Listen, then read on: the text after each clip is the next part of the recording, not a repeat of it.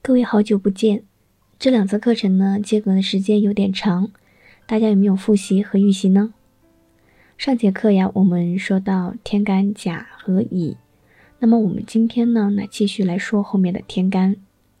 甲乙的后面就是丙，天干丙五行属于火，就是我们常说的丙火，它的性别属于阳，方位在南方，丙的长生在寅，木鱼在卯。官带在辰，灵官在巳，地旺在午。以上呢都是旺盛的气运。衰于未，病于申，死于酉，木于戌，绝于亥，胎于子，养于丑。这些呢是衰败的气运。天干丙的运势最旺的呢是在于夏季，次旺在于春季，立春、立夏、立秋、立冬。四立之前的十八天，就慢慢的开始走下坡路了。再往后就是秋季，就更衰了。冬季是天干丙最衰的时候。天干丙可以生戊己辰戌丑未，甲乙寅卯可以生丙。丙它克庚辛申酉，壬癸亥子则克丙，丙辛可以相合。如果说一个人他的日干为丙，遇到了辛金，在亥申子辰月可以化作是水。天干丁，它的五行也是属于火，性别则为阴，位置也同样是在南方。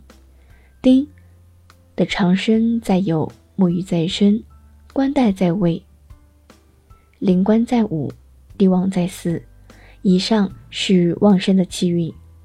他衰于辰，病于卯，死于寅，木于丑，绝于子，胎于亥，养于戌。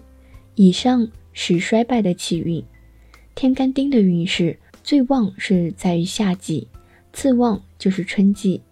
立春、立夏、立秋、立冬这四立前的十八天就开始慢慢的衰败，秋季就更衰，到了冬季就是最衰的时候。丁。可以生成戊己辰戌丑未，甲乙寅卯则可以生丁。丁它克庚辛申酉，而壬癸亥子则克丁。丁壬是相合的。所谓相合呢，就是说这两个非常的有益。如果说一个人的日干为丁，每逢壬水在亥卯未寅月。